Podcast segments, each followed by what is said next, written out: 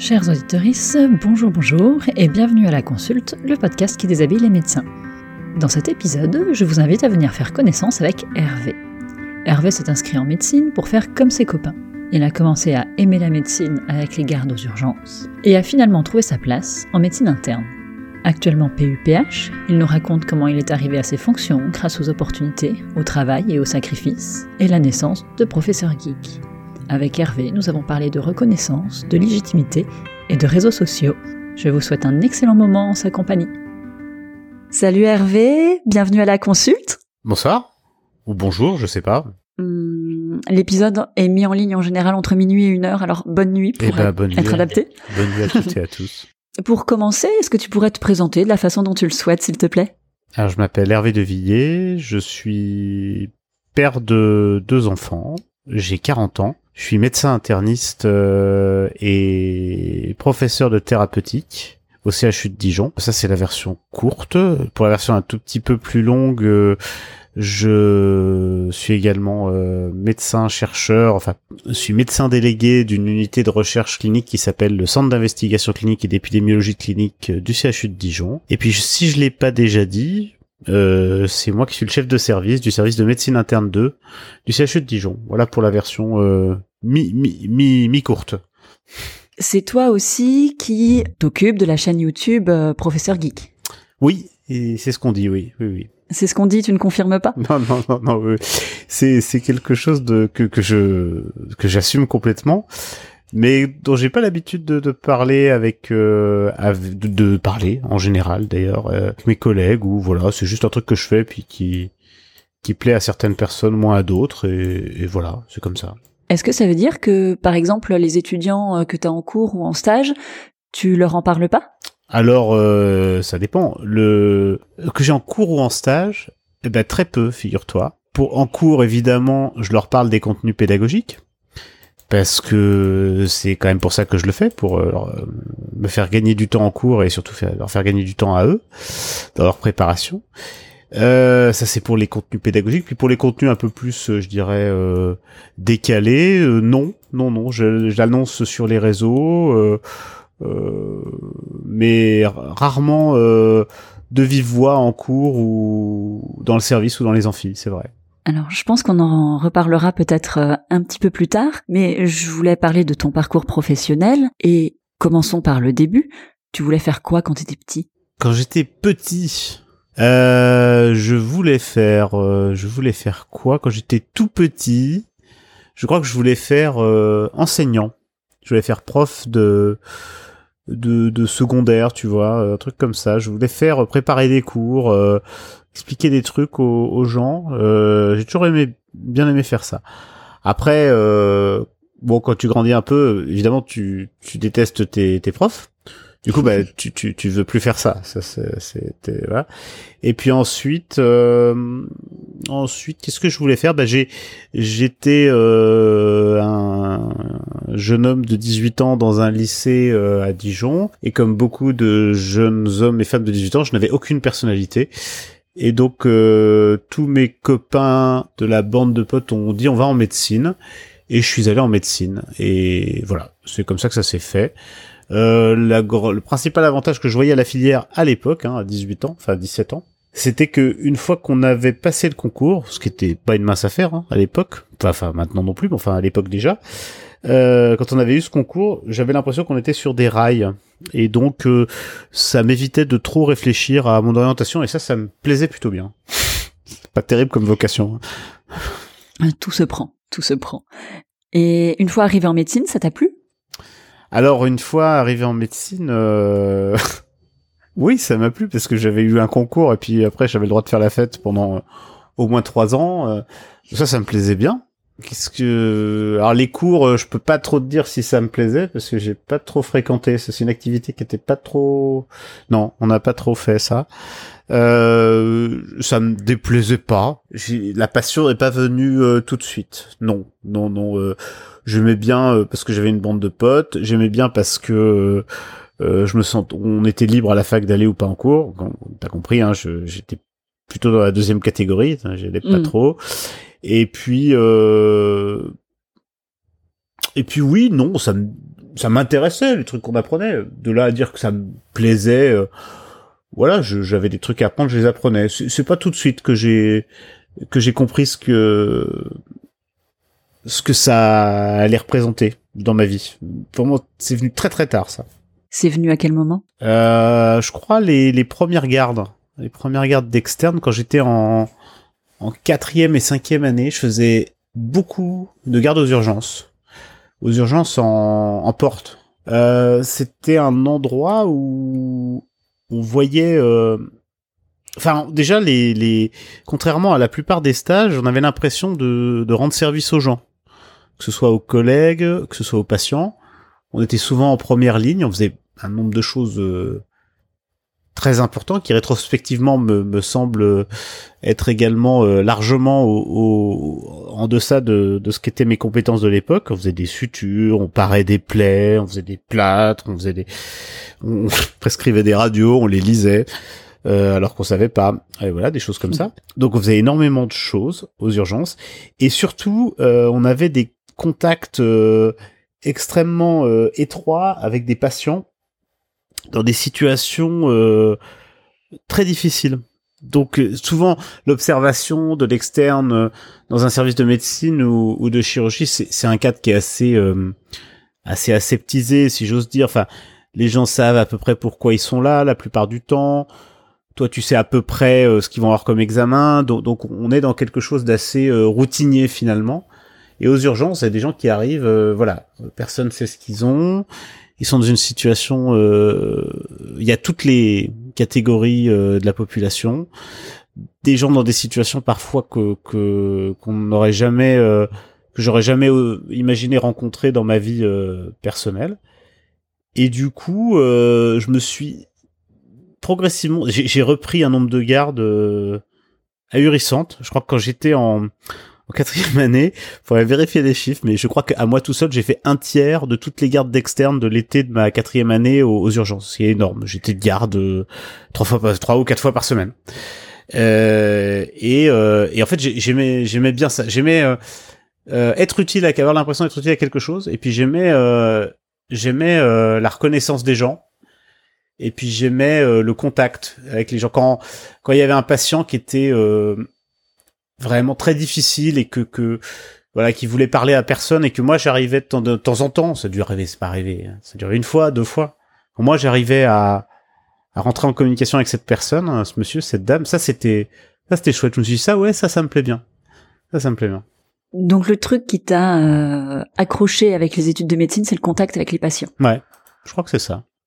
Je crois que c'est ça, mais sous un prisme très très égoïste, je me rends compte maintenant, c'est de générer de la reconnaissance. On a tous des, tu sais, des, des drivers inconscients et quand on vieillit, on, se rend compte des, des trucs plus ou moins bien qu'il y a derrière notre notre vocation. Euh, euh, j'aime bien rendre service aux gens, oui, mais j'aimais encore plus la, la, reconnaissance que ça générait. J'aimais bien voilà avoir l'impression que les gens euh, avait besoin de moi et que, euh, et que c'est ça que je pouvais faire. Euh, et donc euh, ouais, c'était c'est ça qui m'a plu. Oui, parce que bizarrement euh, apprendre le cycle de crêpes, c'est et le cycle folliculaire et je, ça ça me plaisait mais, mais bon voilà. je préférais l'informatique à l'époque. la programmation, c'était mon truc. je préférais les soirées avec les copains. Voilà. Donc, tu étais déjà geek à l'époque? Ah oui, là, ça, oui, ça, ça a commencé très très tôt, oui. Et t'as jamais voulu en faire ton métier? Si, bah, un peu. Après, qu'est-ce qui décide, qu'est-ce qui détermine qu'à un moment donné tu vas faire un truc plutôt qu'un autre? Si j'avais pas eu des potes euh, qui avaient fait médecine, je serais peut-être dans une école d'ingé, j'aurais peut-être fait un truc comme ça. Programmer des, des j'ai programmé des sites internet, euh, j'ai j'avais j'avais dans les années 90 quand j'étais au, au fin de collège début de lycée j'avais ce qu'on appelait un BBS c'est-à-dire ça veut dire je crois bulletin board system. En gros, tu un ordinateur qui était il y avait pas internet ou des tout tout début. Il y avait un ordinateur qui était branché sur la ligne téléphonique euh, des parents. Alors après, euh, j'avais fait installer ma propre ligne téléphonique et les gens se connectaient depuis le monde entier sur mon ordi Et il y avait un, une page en MS-DOS avec des, des graphismes en... Ah, c'était pas du pixel art, ça s'appelait de l'anci-art à l'époque, bref. Et tout un tas de, de, menus où tu pouvais télécharger des... évidemment du, du, du porno, bien sûr, euh, mais aussi des tout un tas de trucs pour pirater des logiciels, des, des trucs pour générer des, des fausses euh, cartes de téléphone, enfin tout un tas de trucs comme ça. Et puis on discutait avec euh, des gens qu'on connaissait pas... Euh, ce qui peut paraître aujourd'hui totalement euh, totalement banal avec les réseaux sociaux, c'était un truc totalement euh, inimaginable dans les années 90, enfin début des années 90. Et donc euh, voilà, voilà, j'ai j'ai occupé pas mal de mon collège et de mon lycée à ça. Et puis après, bah voilà, je suis j'ai eu d'autres choses à faire. tu veux dire passer un concours par exemple? Ouais, ouais, ouais, il y a eu ça, ouais, ouais, ouais, il y a eu ça. Et T'as fait ces gardes aux urgences, t'as découvert le contact avec les patients, mais t'as pas eu envie de devenir urgentiste Si, si, si, si, si, beaucoup. Enfin, si, si, c'était le, c'était le plan hein, au début.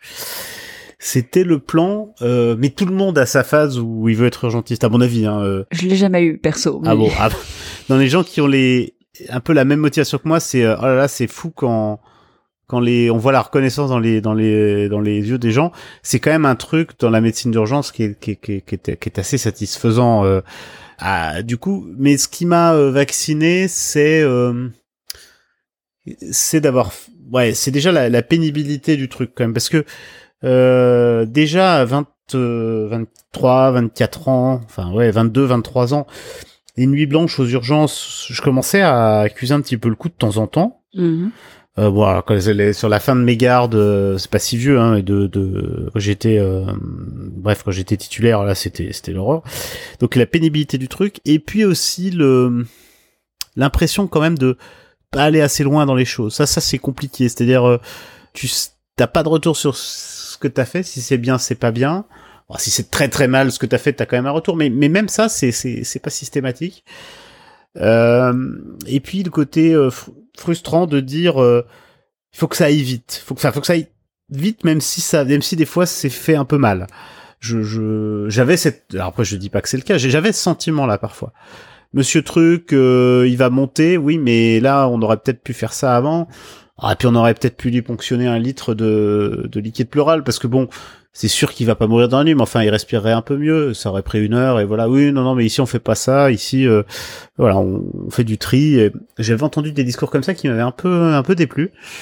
Euh, il y avait euh, quelques, quelques, bien sûr, hein, quelques médecins qui que, que j'admirais beaucoup, mais il y avait aussi quelques quelques médecins qui m'ont fait dire je, je veux pas devenir comme cette personne-là. Je veux pas devenir comme ce, ce mec-là, comme cette comme cette femme-là, parce que je j'ai vraiment, je me retrouve pas du tout dans cette façon de faire euh, la médecine. Et je, je trouvais que chez les, les urgentistes que j'avais côtoyé à l'époque, il y avait beaucoup de gens qui avaient cette vision. Euh, plus ça va vite, euh, si ça va très vite, c'est qu'on a bien travaillé.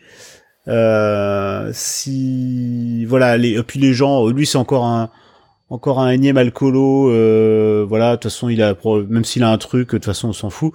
Euh, après, je ne dis d'abord, je dis pas que tous les urgentistes pensent comme ça, et je ne dis pas que mhm. si euh, c'était ce que je faisais, euh, c'était ce que j'avais fait, pardon, tous les jours pendant 20 ans, euh, je finirais pas par avoir une vision beaucoup plus pragmatique des choses. Mais à l'époque, sur la, la, la fin de mon externat, oui, ça me ça me plaisait un peu moins. Et puis il y a aussi le le prestige de la spécialité entre guillemets. Hein. Euh, à l'époque, euh, urgentiste c'était pas un DES, c'était un, une capa ou un, desk que les gens faisaient après euh, médecine. Enfin, c'était le début des desks que les gens faisaient après médecine G en général. Et, euh, et euh, bien sûr, il y avait déjà, il y avait plus l'internat, c'était déjà les ECN. Enfin, avant les ECNI, les ECN. Et, et il était, euh, il existait déjà une hiérarchie entre les spécialités, euh, fantasmée bien sûr. C'était quand même quand t'avais un classement pour faire spécialiste, aller faire médecin G puis aller faire des urgences, c'était pas c'était pas normal quand même, c'était pas logique. Donc j'ai pas fait urgentiste. J'ai pas fait pour cette raison-là parce que j'avais un classement qui me permettait de faire autre chose. Ça, c'était probablement une très mauvaise raison. Et la bonne raison, c'était la pénibilité du boulot en un et, et une approche de la médecine qui, même si elle m'avait beaucoup stimulé au début de ma carrière, enfin de ma jeune carrière, était pas finalement ce que ça me suffisait pas, ça m'aurait pas suffi. Et comment t'as choisi ta spécialité? Dernier stage de D4, médecine interne, dans le service qui n'est pas le service dans lequel je travaille aujourd'hui d'ailleurs. Euh, L'impression de pour la première fois, alors j'étais vraiment un mauvais externe, hein. j'étais un externe glandeur, euh, j'étais le genre de type que je, à qui j'aurais envie de foutre des, des, des calottes aujourd'hui, très immature et, et qui, qui, qui guettait la moindre occasion de glander ou de se barrer. Et j'ai, j'ai changé en fin de cinquième année, début de sixième année, où pour la première fois, j'avais fait mon premier tour d'internat en début de sixième année. Et quand je voyais des malades ou quand j'écoutais les médecins discuter, j'avais l'impression de comprendre ce qui se passait. C'était quand même un truc euh, totalement nouveau. Vraiment, j'entendais des trucs, mais euh, c'était comme des gens qui parlaient une langue étrangère euh, à côté de moi. et puis j'hochais la tête de temps en temps, puis je faisais seulement de poser une question pour montrer que je m'intéressais, mais mais je comprenais rien du tout de ce qui se passait. Et en D4, là, là je, je, je, faisais des observations et, j'avais l'impression de comprendre ce qui se passait. Et il y avait les, pour le coup, les médecins avec qui j'avais travaillé à l'époque. Alors j'étais pas, j'étais pas fan absolu de de toutes et tous, mais tous et toutes avaient ce point commun qui était, il n'y avait pas de choses qui les intéressaient pas. Il n'y avait pas, oui, non, ça c'est pas mon problème. Euh, je sais pas moi, le, diabète, euh, c'était pas ça, c'est pas mon problème. Appelle l'endocrino, c'était oui, bah on va commencer par là et voilà. C'était la gammapathie monoclonale, oui, oui, bah c'est peut-être un lien avec l'insuffisance cardiaque. Il y a un truc qui s'appelle l'amylose. Ah ouais. Enfin, tout, tout était euh, voilà. Alors bien sûr, euh, ça allait pas toujours, euh, ça allait pas aussi loin que dans les stages de spécialité d'organes, mais mais il y avait il y avait aucun domaine de de ce qui pouvait concerner un, ou une malade donnée qui qui les intéressait pas du tout. Donc euh, ça, ça m'avait ça, ça m'avait bien plu et je me suis dit que ouais, ça c'était pas mal parce que ça j'avais l'impression que ça m'obligeait pas à faire un choix. Alors ça m'obligeait à faire le choix de la médecine hospitalière mais ça, j'étais pas contre. Euh, parce que dans la même lignée que j'ai fait médecine parce que je voulais pas trop me réfléchir à ce que j'avais à faire, euh, je trouve que quand même la médecine hospitalière, t'as pas trop, c'est c'est c'est c'est pas trop compliqué euh, sur la gestion des papiers et, et de la carrière et de l'emploi du temps et tout ça. Et puis euh, cette cette cette impression que que quand même il y avait il y avait pas de domaine de la médecine au sens spécialité médicale où, où je serais complètement largué. et ça, ça me plaisait bien. C'est le côté euh, polyvalent qui t'a attiré. Ouais. Au début, oui, complètement. Alors, au début, c'est le côté polyvalent qui t'a attiré, et euh, qu'est-ce qui t'a fait rester alors? Bah, euh, le fait que j'avais choisi une spécialité, ça après, quand t'as choisi, t'es obligé de rester quand même. Ça, c'est la première chose. il y a le droit remords. Ouais, alors ça, ouais, il y a toujours le droit remords. Alors tu sais, nous à l'époque, on choisissait pas médecine interne, on choisissait SPMED. Ah oui, c'est vrai. Et donc euh, finalement, euh, c'était chouette. D'abord parce que tu pouvais aller euh, toucher un petit. Enfin voilà, tu devais te décider à la fin de la deuxième année. Tu, te rends compte, tu pouvais faire quatre stages et ensuite choisir toutes les spécialités médicales. C'était vraiment le. Voilà, je, je, enfin, je suis très triste que les qu'on enferme nos, nos, jeunes collègues dans, dans un choix très très précoce et qui puissent jamais jamais jamais revenir là. Bref, alors pourquoi je suis resté? Ben voilà, j'étais j'étais là dedans ça correspondait à mes attentes euh, euh, ça correspondait à mes attentes euh, par rapport à voilà ce que j'avais espéré au niveau de l'internat que j'ai travaillé avec des gens vraiment très chouettes. Ça ça joue énormément et, euh, et donc voilà, euh, voilà, j'ai j'ai décidé de rester. J'ai trouvé aussi mon, mon épanouissement euh, en dehors de, de la clinique dans d'autres activités dont on parlera sans doute euh, après. Et donc tout ça a fait que que ouais, j'étais j'ai l'impression que j'étais à ma place. Il y a un moment où tu t'es dit je me sens à ma place. Il y a eu un déclic ou c'est venu progressivement? Bah il y a deux choses. Il y a se sentir à sa place, c'est-à-dire être content d'être là où on est ça c'est très vite. Hein, euh, dès le début de mon internat, euh, j'étais plutôt le gars. Euh, pour le coup, si externe, j'étais j'étais vraiment le le sale branleur. interne, j'étais plutôt le bon élève. J'étais plutôt la la, personne, le gars qui faisait des heures sup, très très impliqué avec ses malades parce que je j'aimais pas, je voulais pas être ce type qui comme j'ai pu le voir de temps en temps quand j'étais petit, euh, oui, vous inquiétez pas, monsieur, on va faire tout ce qu'on peut. Vous inquiétez pas, madame, c'est comme c'était fait. Puis les gens derrière euh, faisaient autre chose, quoi. Voilà. Donc, donc je prenais très très au sérieux les engagements que j'avais avec les gens, ce qui m'a valu deux trois fois d'être un petit peu surinvesti dans certains stages. Bon, bref, et voilà. Et puis alors, donc ça c'est la première chose, c'était être euh, à sa place. Et puis la deuxième chose, c'est être légitime. Alors l'impression d'être légitime, c'est-à-dire te dire, je, je oui, je suis là, mais mais je c'est bien que je sois là parce que je je, je le mérite, etc. Ça, c'est toujours pas le cas aujourd'hui. Je me sens, il y a plein de plein de moments, plein de, de domaines ou plein de situations où je me sens pas légitime. Il y a, il y a sûrement quelqu'un qui ferait mieux que moi. Tu vois, c'est deux choses différentes. Être bien à sa place, moi je suis à ma place depuis toujours dans, dans cette discipline, et euh, se sentir légitime, voilà, c'est très souvent encore, je j'ai l'impression que je le suis pas. Je trouve ça assez rassurant de se dire que quelqu'un qui est quand même PUPH, chef de service, il y a encore des jours où tu te dis j'ai du mal à me sentir légitime. Oui, mais je suis le seul comme ça. Hein. Moi, je trouve ça rassurant. Oui, oui non, mais je, suis le seul comme ça. Hein, sauf...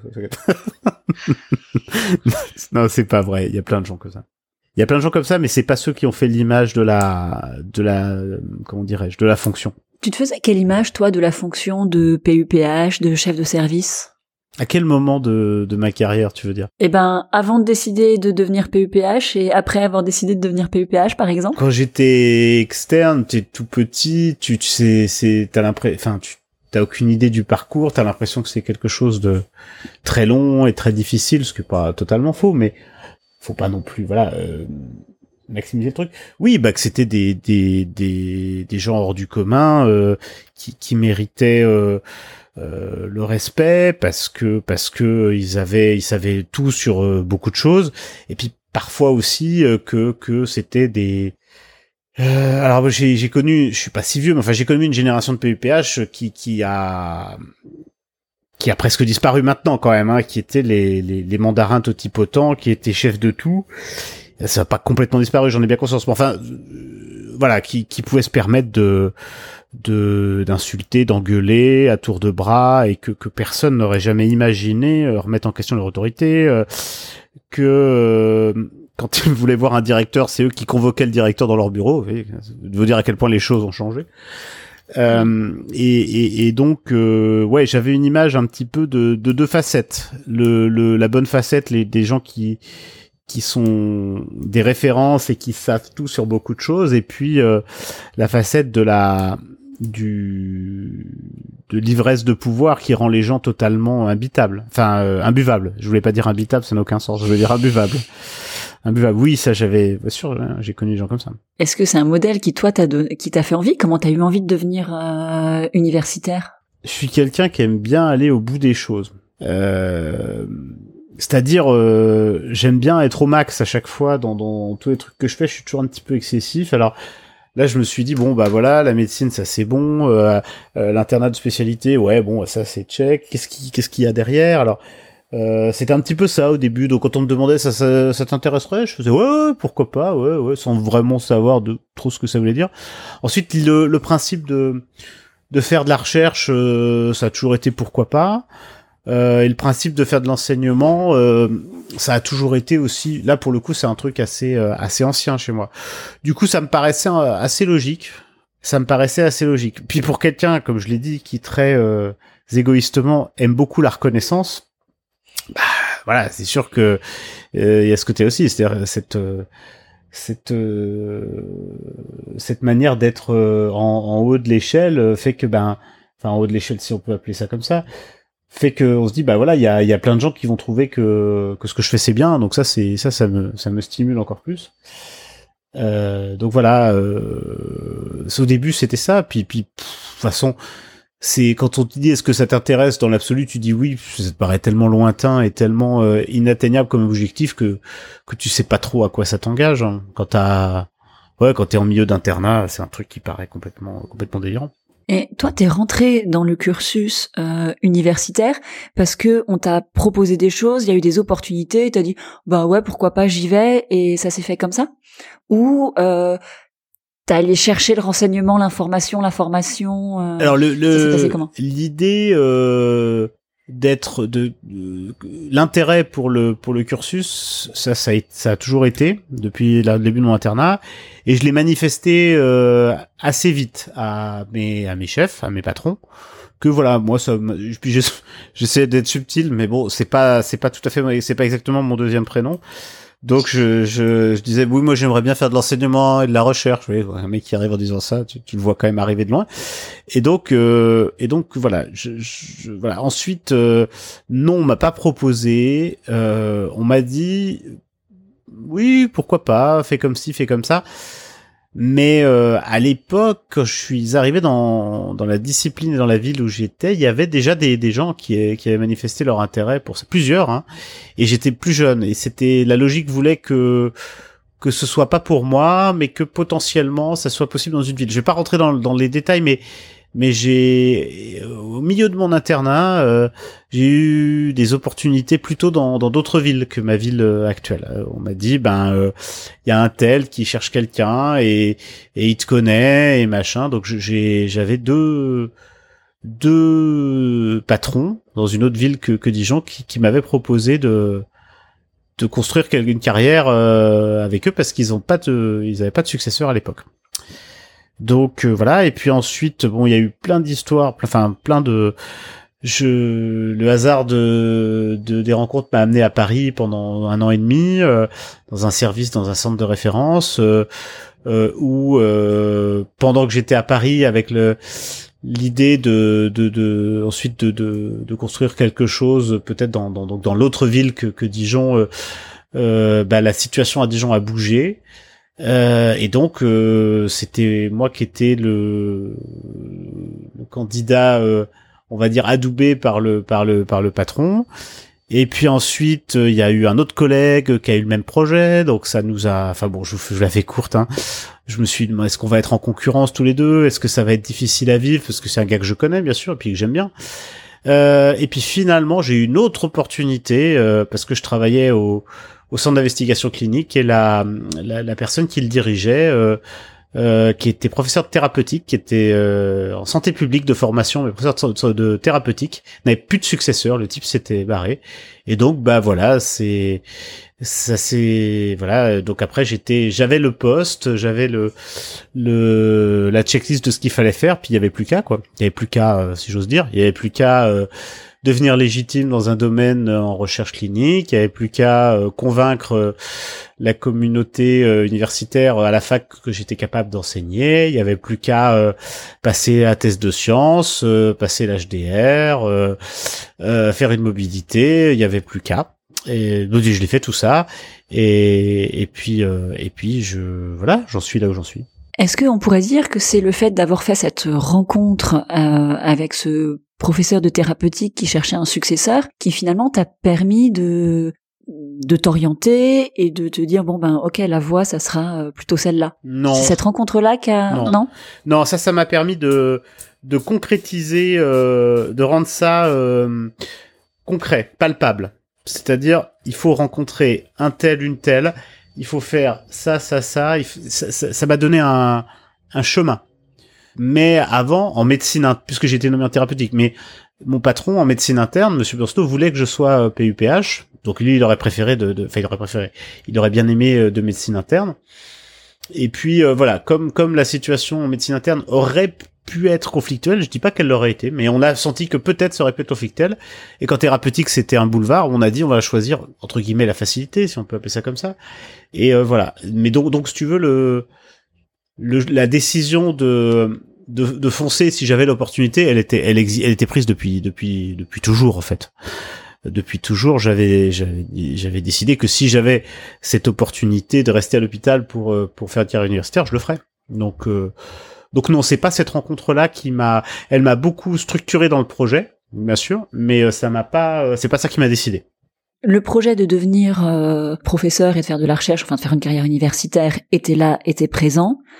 Et il y a eu cette opportunité euh, avec cette personne-là qui du coup t'a mis dans un dans une voie, on va dire peut-être plus précise, mais la voie hospitalo-universitaire de toute façon, elle était choisie déjà. Pour ouais, ouais, ouais. J'étais sûr. Si si c'est possible, euh, je le ferai. Alors après, euh, si on m'avait dit, euh, je sais pas moi, t'as un poste de PH, euh, fais tel truc, euh, je l'aurais fait sans doute.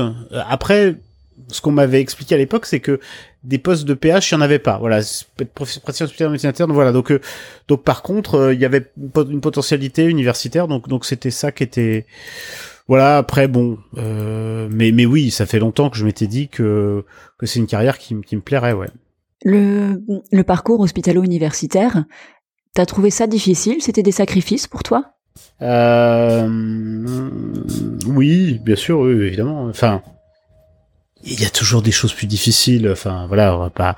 Je, je, je j'ai toujours eu énormément de, de chance dans la vie. Je veux pas du tout. Euh, je veux pas du tout faire ma pleureuse parce que j'ai un peu travaillé pour avoir un, un titre. Euh, euh voilà, j'ai j'ai jamais de problème d'argent. Euh, mes parents euh, sont médecins tous les deux, donc j'ai toujours. Je sais. Enfin voilà, j'ai eu beaucoup. Enfin j'avais toutes les toutes les cartes en main depuis le début. Euh, néanmoins, il y a eu des moments, oui, il y a eu des moments particulièrement difficiles. Que mes années à Paris euh, étaient, euh, j'ai fait des super rencontres et j'ai appris plein de choses, mais mais j'en garde des, des souvenirs euh, un petit peu amers euh, parce que j'avais ma, ma ma petite fille, c'était en en 2000, la première année où j'y suis allé, c'était en 2009. Camille avait trois ans.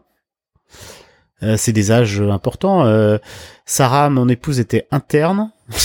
et euh, Sarah, elle était en stage au Creusot. Moi, j'étais à Paris. Et Camille était à la crèche à Quetigny, donc banlieue, banlieue sud de Dijon. Et donc le matin, je partais à 5 du mat pour aller prendre mon train. Sarah à peu près pareil. Et il y avait notre femme de ménage, enfin femme de ménage, qui était la dame qui venait nous aider à la maison, qui était, euh, qui nous faisait l'amitié de, de venir à, à 5 heures du matin et attendre que faire le ménage pendant que ma fille se réveillait et l'emmener après à l'école. Euh, bref, on a fait ça pendant euh, six mois. Et moi, je, je voyais ma fille euh, toute petite. Enfin, trois ans, c'est tout petit. Hein. Je la voyais euh, bah, le, le week-end, quoi. Euh, le samedi, le dimanche. Et elle me faisait la gueule. Elle voulait plus me parler quand je rentrais. Elle boudait. Elle se elle, boudait le vendredi soir. Elle voulait pas me parler. Bon, du coup avec euh, à, grand à, coup de de, de, de cadeaux, de licorne, de McDo, tout ça, ça, ça, ça, se détendait un petit peu dans la journée de samedi. Le dimanche, ça allait. Et le dimanche soir, quand elle savait que j'allais repartir, c'était les grandes eaux euh, et ça pleurait et c'était c'était c'était ça c'était ça c'était ça c'était dur. C'était dur. Et la deuxième fois que je suis parti à Paris, c'était deux ans plus tard. Et là, il y avait Camille qui était un peu plus grande, mais il y avait aussi Baptiste qui était tout petit, euh, qui avait euh, moins d'un an. Et c'est pareil, c'était pas facile. Alors j'avais j'avais euh, cassé, enfin, il y avait la moitié de mon salaire d'interne, un peu plus même, qui passait dans un appart que je louais dans un quartier abominable, mais qui était grand, qui était un T3. Alors bon, euh, déjà euh, c'était une sous-location de HLM. Enfin bon, bref, ça faut pas le dire. Enfin bon, c'était un truc. Euh, j'aurais jamais pu avoir ça pour ce prix-là, mais je l'avais et du coup, ben plutôt que moi je vienne à à Paris, mon épouse, enfin qui n'était pas mon épouse à l'époque, mais ma compagne de l'époque, qui est mon épouse maintenant, je vais dire mon épouse en fait. enfin Sarah venait avec les deux enfants plutôt que pour que pour que je les vois un petit peu plus, mais c'était c'était dur. Il y a eu mon année de master euh, où euh, l'étude qui a fait l'objet de ma première publique était une étude de master était pas trop financée.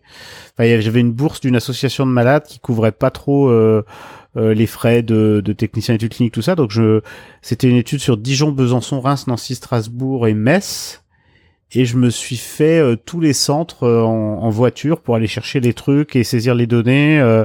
j'ai fait ça au moins quatre ou cinq fois.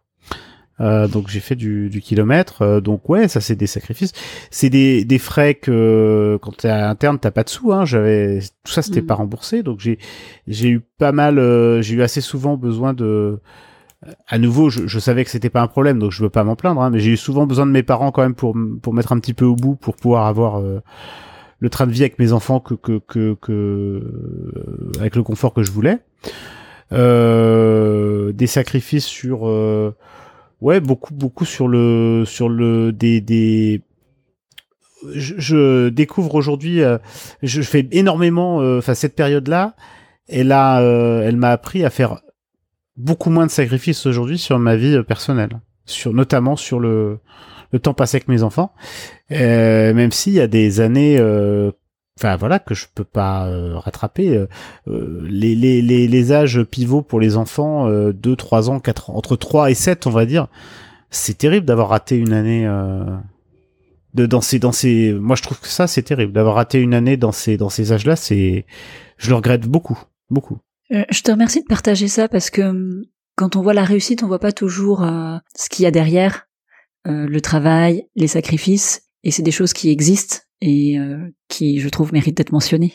Oui, alors après, voilà, de nouveau, je, je suis pas du tout là pour faire pleurer dans les chaumières euh, euh, et ma mon travail ne vaut pas plus que euh, celui d'un d'un médecin G qui fait qui fait 50 consultations par jour en zone rurale, etc. Hein, voilà, je veux dire simplement c'est c'est un choix différent et qui est beaucoup plus enfin qui qui est dans l'échelle dans l'échelle entre enfin imaginaire social tout ce que tu veux qui est, qui est vu comme quelque chose de beaucoup plus euh, euh, valeureux ou je sais pas ouais de, de plus grande valeur euh, ça après c'est c'est dans la tête euh, de chacun moi je, je je pense pas que voilà les sacrifices que j'ai faits valent plus que ceux de, de n'importe quel autre euh, médecin ou ou, ou personne d'ailleurs hein.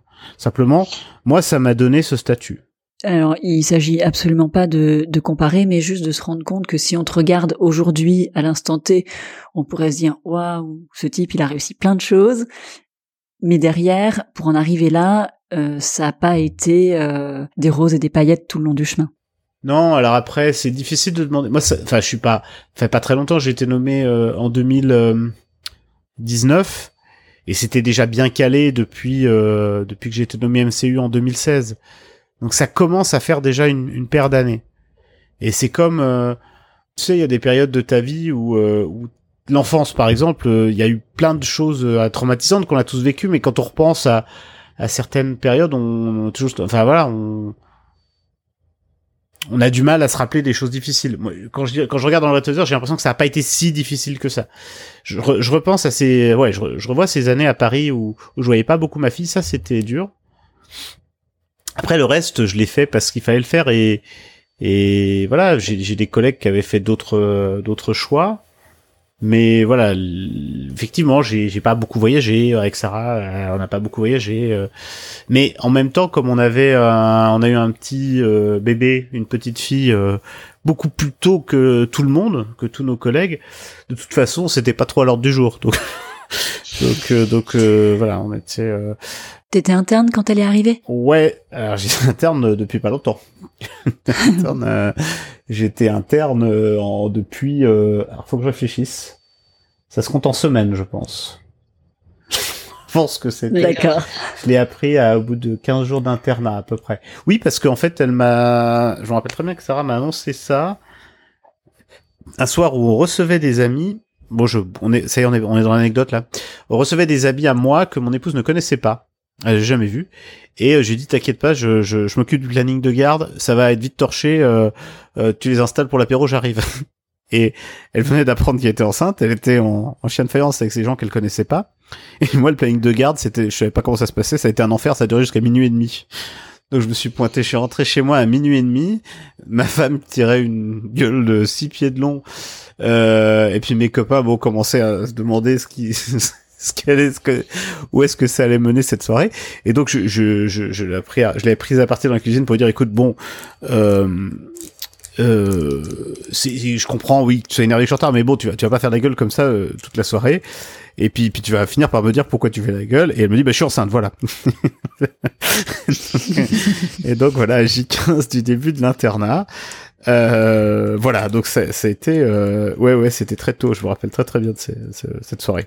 Ouais, donc ça a été toute une aventure euh, de vivre en même temps euh, la parentalité et l'internat et le parcours universitaire. Euh, ça a fait beaucoup de choses à, à, vivre en même temps. Ouais, c'est pour ça maintenant il y, a, y a des trous dans ma vie qu'il faut que je comble, notamment avec avec du plastique fondu dans une imprimante 3D ou ou, avec ou avec avec une guitare ou avec un ordinateur, voilà.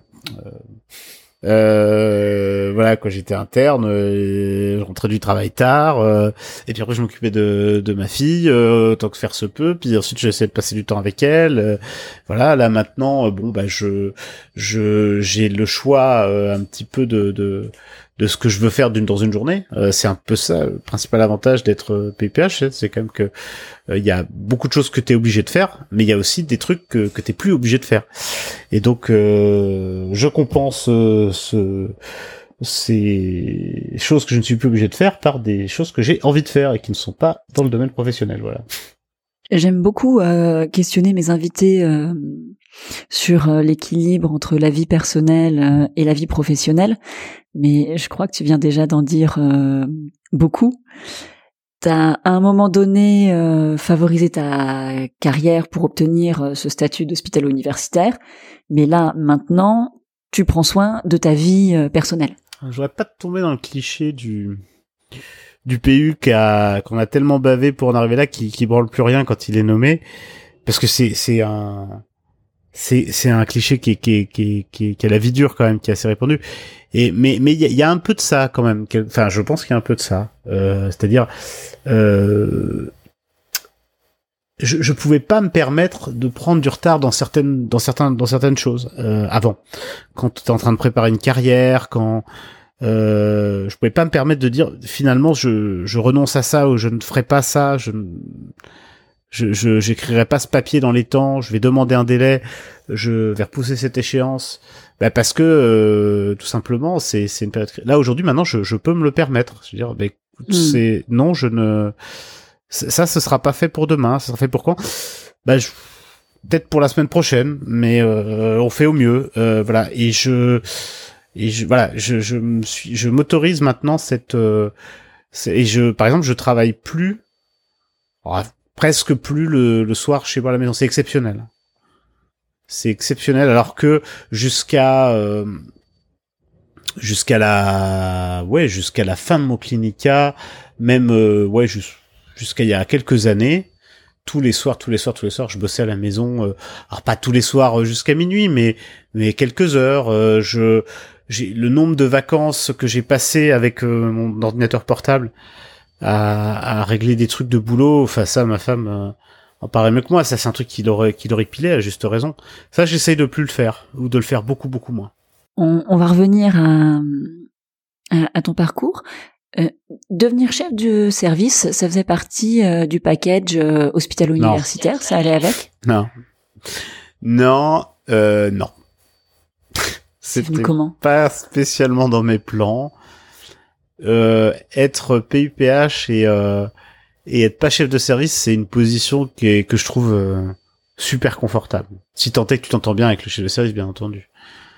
C'est-à-dire que tu as ta mission universitaire de recherche, d'enseignement que tu que tu exerces dans le service, et il y a quelqu'un d'autre qui s'occupe de la gestion du quotidien, de savoir si les infirmières, c'est mieux qu'elles soient en 12 heures ou pas en 12 heures, savoir si euh, on va avoir un, temps supplémentaire de secrétaire pour remplacer l'arrêt maladie de, de notre collègue, euh, savoir, euh, que, que quelle est la DMS du service et qu'est-ce qu'il faut aller dire au bureau de pôle pour que on, enfin voilà, on négocie un poste de PH supplémentaire, ce genre de, ce genre de trucs clairement j'ai pas fait euh, j'ai pas fait médecine pour ça euh, donc hmm. ça me oh, je, je veux pas dire que, que ça m'emmerde parce que d'abord c'est grossier de dire ça, même si je l'ai déjà dit. Je vais, mais, mais et puis que ça, ça participe quelque part à cette soif de reconnaissance. Euh, ça donne un petit peu de reconnaissance quand même, mais mais globalement quand même, euh, c'est pas très très intéressant d'être chef de service.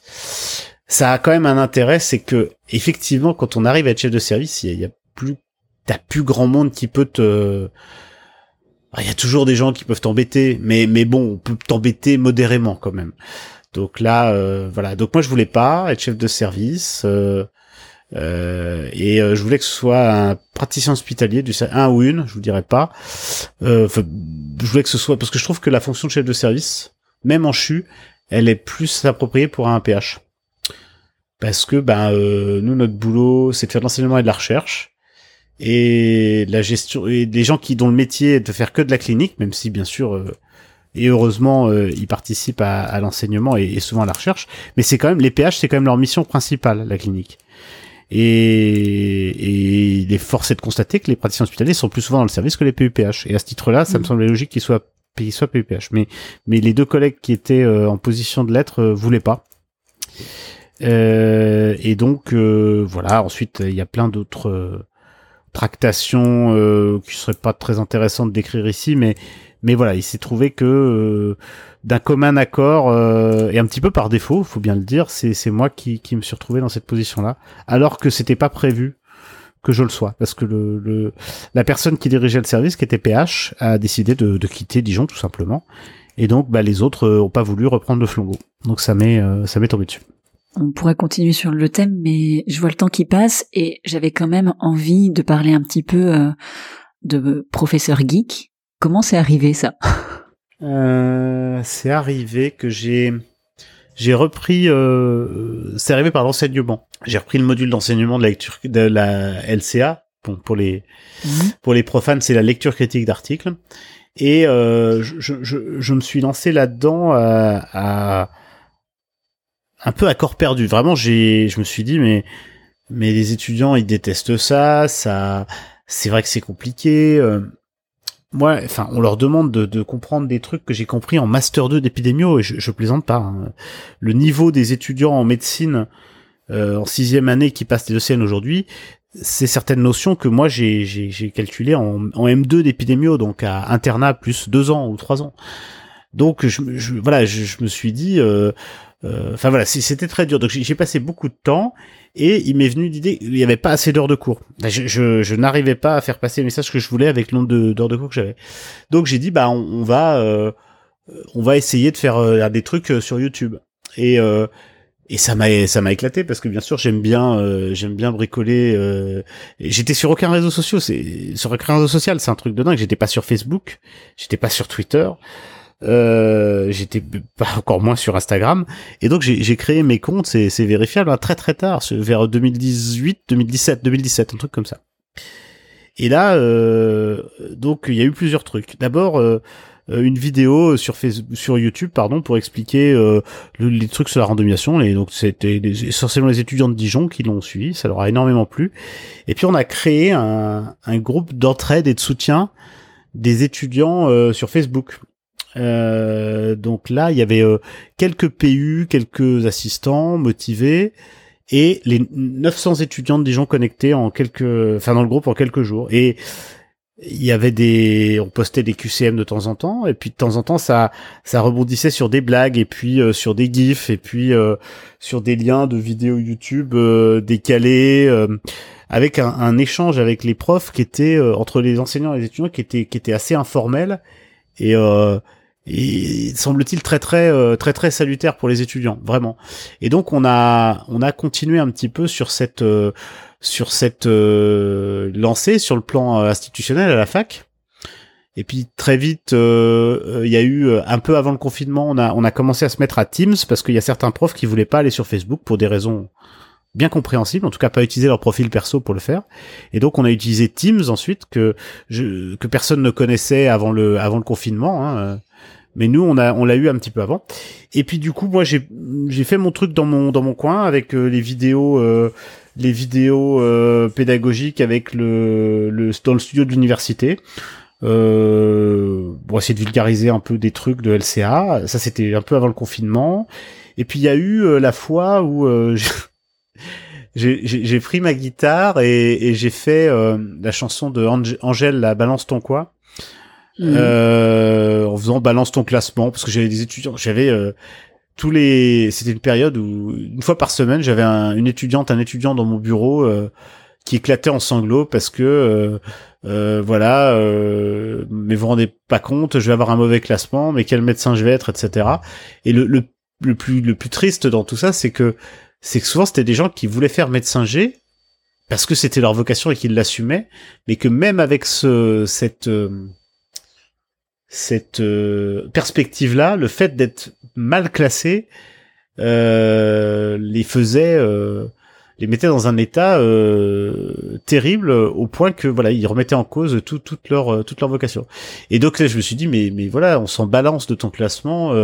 voilà, l'ensemble de l'univers n'a rien à péter que t'es fini 9 millième quand tu quand une dame tu vas lui annoncer un cancer dans dans, dans 3 mois elle va pas te demander combien t'étais classé à ECN bon voilà on s'en fout et donc j'ai fait cette j'ai fait une première vidéo que où je raconte où j'explique ça face caméra aux étudiants ça dure je sais pas 30, une minute Et euh, cette vidéo a eu, euh, je sais pas, 3000, 4000 vues. euh. Donc moi j'avais mes vidéos avec ma mon PowerPoint sur la randomisation qui avait 200 vues, puis j'avais 4000 vues d'un seul coup, c'est quand même rigolo. Et donc j'ai j'ai fait euh, balance ton balance ton classement, je sais pas, j'ai j'ai trouvé les il y a quatre accords hein. Bon, c'est du Angèle en même temps, c'est pas y a- tu vois, il y a il y a, il y a quatre accords et, et encore euh, bon bref, il y en a deux qui se ressemblent. Et, et du coup euh, je me suis remis à- j'avais pas joué de la guitare depuis longtemps puis j'ai dit tiens je vais écrire les paroles sur un petit bout de Bristol. Ça a pris mais ça m'a pris euh, je sais pas une minute peut-être deux minutes. Et j'ai allu- allumé la webcam j'ai enregistré.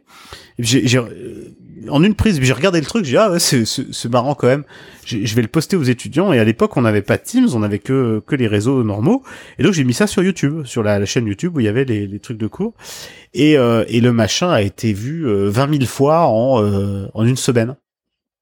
20 000 fois en une semaine, euh, un article dont je sais plus quel, pas le quotidien du médecin, mais un truc.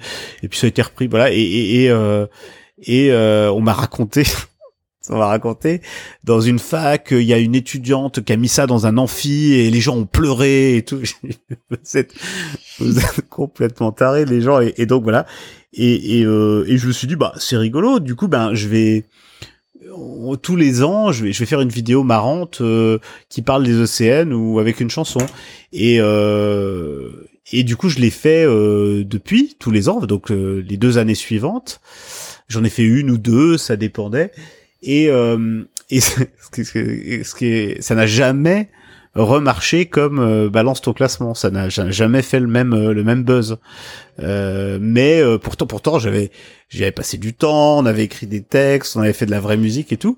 Mais non, ça n'a jamais remarché pareil. Alors c'était je m'en foutais parce que enfin je m'en fous puisque euh, j'avais au moins autant de vues que d'étudiants de D4 à Dijon. Donc donc le contrat était rempli. Je savais que tous les étudiants de Dijon l'avaient vu et que ça les avait euh, fait marrer ou détendus ou réconfortés. Et puis que ceux qui trouvaient ça ridicule s'en foutaient. Et puis au moins, s'ils se foutaient de ma gueule, ça leur donnait au moins une raison de, de se marrer un peu avant les océans. Donc euh, donc euh, donc c'était très bien. Ensuite, il y a eu plusieurs tentatives. Il y a eu il y a eu des vidéos qu'on appelait les blouseux avec un groupe d'externes qui était super rigolo et super motivé. Donc là, on a fait deux vidéos. Euh, et puis après, euh, il y a eu deux vidéos avec un, un mec qui est devenu un copain, qui, est néph- qui était néphrologue à Lyon, qui est en mobilité, là, qui s'appelle euh, Nance Florence, qui a euh, qui a la chaîne YouTube Roll, qui est un très bon musicien. Donc Mm. on a fait des trucs avec lui aussi. Et puis là, il... et puis j'ai après, donc du coup, bah, j'avais tous les réseaux, donc je m'amusais à faire des. C'est toujours été très décousu et en fonction de l'inspiration du moment. Sur euh, sur Instagram, au début, je postais des blagues, ensuite j'ai posté des vidéos de, de motivation. Et puis là, maintenant, je fais de, je m'am- je m'amuse avec mon imprimante 3D, donc je poste ça. Et euh, le fait que ça n'a jamais fait euh, énormément, énormément de, il y, y a aucune, il y a aucune structuration de, comment dirais-je, de, je sais pas comment ils appellent ça maintenant, les, de, de success, euh, non, comment on dit, il y a pas de, j'ai pas de success web manager. euh, c'est, j'ai un truc qui me passe par la tête, je le, je le publie. Et euh, il y a des, il y a effectivement une petite fan base d'étudiants euh, qui trouvent ça génial. Il y a une bonne bonne partie d'indifférents et c'est tant mieux. Et il y a quelques étudiants que que, que ça énerve et qui me mettent des fois des messages de- désagréables dont je me contrefiche. Euh, je veux pas faire mon Didier Raoult, euh, mais, mais bon, disons que ça me ça me touche euh, modérément. Et puis euh, et puis voilà et euh, et puis sur et puis effectivement malheureusement, enfin malheureusement voilà, la vie fait que depuis un an tout ça est un petit peu en jachère. Je je, je fais moins de trucs comme ça parce que bah il y a eu cette chefferie de service, il y a eu le Covid, il y a eu plein de choses et puis que que que ben je le sentais plus et voilà j'en ai fait mais je garde quand même le cap de faire euh, euh, au moins une une vidéo musicale par an avant les océans ça je trouve c'est important c'est rigolo puis surtout ça me fait plaisir. Et euh, et puis le jour où où j'aurai plus de retours ou que des mauvais retours bah je le ferai plus Hmm, c'est quelque chose que tu as fait parce que ça te faisait plaisir. Il n'y a jamais eu de plan, de projet. euh, Ça n'a jamais été un objectif en soi pour toi que de que d'avoir une grosse communauté sur les réseaux sociaux. euh. Alors au bout d'un moment, euh, on va pas se, alors je, je, on va pas se mentir, il y a, c'est grisant au début. Toi, t'as, j'ai ouvert une, un compte Instagram au, au, moment où ces trucs-là, ça marchait beaucoup, et j'ai eu euh, 8000 personnes qui m'ont suivi en quelques semaines. C'était fou. Et puis après, euh, euh, donc du coup, ben là, tu rentres un petit peu dans dans le dans la spirale. Tu fais comme les Jones, tu mets des stories avec des hein, et, et euh, j'ai fait ça. J'ai ouais, j'ai fait ça euh, quelques mois. Et puis au bout d'un moment, en fait, ce qui m'a ce qui a fait que j'ai fait un, un, gros coup de frein à main, c'est c'est je les, les, les, les, les certains euh, certains comment dirais-je influenceurs ou influeeuses santé qui font ça euh, ils font des trucs qui qui m'énervent euh, qui m'agacent. Et je me suis dit t'es en train de faire tu dis ben oui mais tu ça t'énerve mais ce que tu fais c'est exactement pareil. Tu postes un truc à intervalles réguliers pour que les pour garder l'attention des gens tu tu tu tu fais un peu du tu, tu, tu dis des trucs un peu bah, populiste c'est un peu fort mais mais on, voit bien qu'il y a des il y a certaines opinions euh, euh, dans tous les domaines et, et, dans les domaines des études de santé également qui qui sont euh, plus euh, enfin voilà qui sont mieux reçus par les étudiants euh, euh, que les autres. Il y a des influenceurs qui en jouent énormément et, et, donc du coup je me suis dit ça c'est pas c'est pas une bonne manière de fédérer les étudiants donc j'aime bien les fédérer parce qu'ils voient un truc qui les fait marrer ou qui leur remonte le moral. Et je le fais une fois de temps en temps.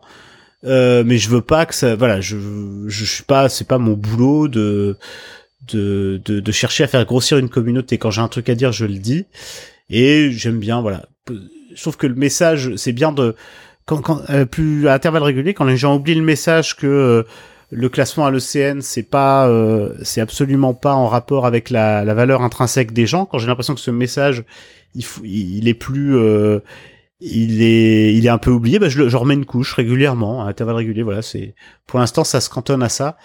Mais voilà, j'ai, il y a beaucoup de gens qui m'ont poussé un petit peu sur les réseaux sociaux au début que je connaissais pas, je, je connaissais pas du tout toutes ces pages Facebook, tous ces sites Instagram, donc je, oh, je trouvais ça génial au début, j'étais un peu dans l'euphorie. Ensuite quand j'ai regardé dans le détail, ça m'a un, un, petit, j'ai un peu, j'étais un peu déçu par euh, parfois le manque de substance, pas pas pour tous, hein, mais pour certaines et certains, certains, et et, euh, et parfois par le la mauvaise manière qu'ils avaient de fédérer les étudiants en médecine, donc en fait de faire grossir leur communauté en partageant que des choses négatives ou en, en, en fédérant les gens par la haine qu'ils avaient vis-à-vis des facs, des en disant la fac de machin a encore fait, euh, les PUPH font encore ça, et je trouve c'est euh, euh, bien sûr qu'il faut dénoncer les, les comportements déviants, mais euh, c'est pas un bon moyen de fédérer les étudiants de faire ça. Et il y en a qui le font, et ça, ça m'énerve. je me suis un peu égaré là.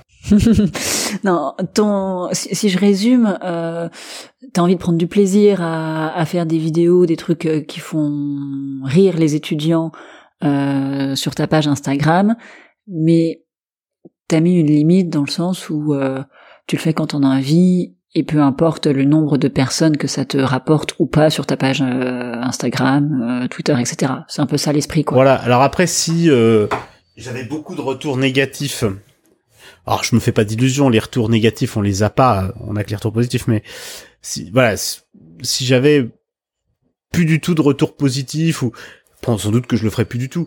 Là, j'en ai encore régulièrement, j'ai encore régulièrement des, des, messages très gentils euh, d'étudiantes, d'étudiants qui me disent euh, dans quelle mesure ce que j'ai écrit ou ce que j'ai raconté, ou la manière dont j'ai expliqué tel ou tel concept euh, les a aidés. Je trouve ça, euh, je trouve ça super. Donc je le, voilà, je le fais, je le fais encore une fois de temps en temps.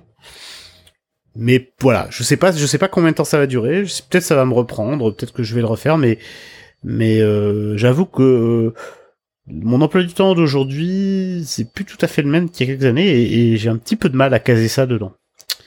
Euh, c'est pas faux. Et ça a changé quelque chose, le fait d'avoir ce compte Instagram, ce compte YouTube, sur ton quotidien à l'hôpital ou à la fac ou dans ton unité de recherche Non. Ça a eu un impact? Non? Très très très très peu. J'ai quelques oui régulièrement euh, quand régulièrement quand je poste un truc, j'ai une remarque de, de, de certains collègues ou étudiants, euh, des patients jamais, jamais jamais, euh, mhm. et c'est tant mieux. D'abord, la plupart des trucs que j'écris, c'est pas à destination des, du, du grand public, c'est à destination des étudiants en médecine. Euh, ouais, euh, j'ai des gens qui visiblement s'en foutent. des étudiants qui viennent me voir en me disant oui, euh, c'est comme ce que vous avez mis en story hier, ou euh, quand on fait la visite, euh, les étudiants ont tous des chaussures de la même couleur, ça me fait marrer. Je prends une photo des, des chaussures, je leur vois sur, je leur demande, je vois sur les réseaux sociaux, et, et voilà, c'est tout. C'est non, ça a vraiment pas changé mon quotidien, non, non, non. Je vois le temps qui file. Je te propose juste de te poser la dernière question du podcast, qui est euh, quelle est ta tenue de travail? Euh, bah, La blouse, euh, je mets une blouse. Alors ça dépend en fait, ça dépend parce que quand je travaille dans mon bureau, je suis avec un pantalon et une chemise ou un t-shirt et souvent pieds nus.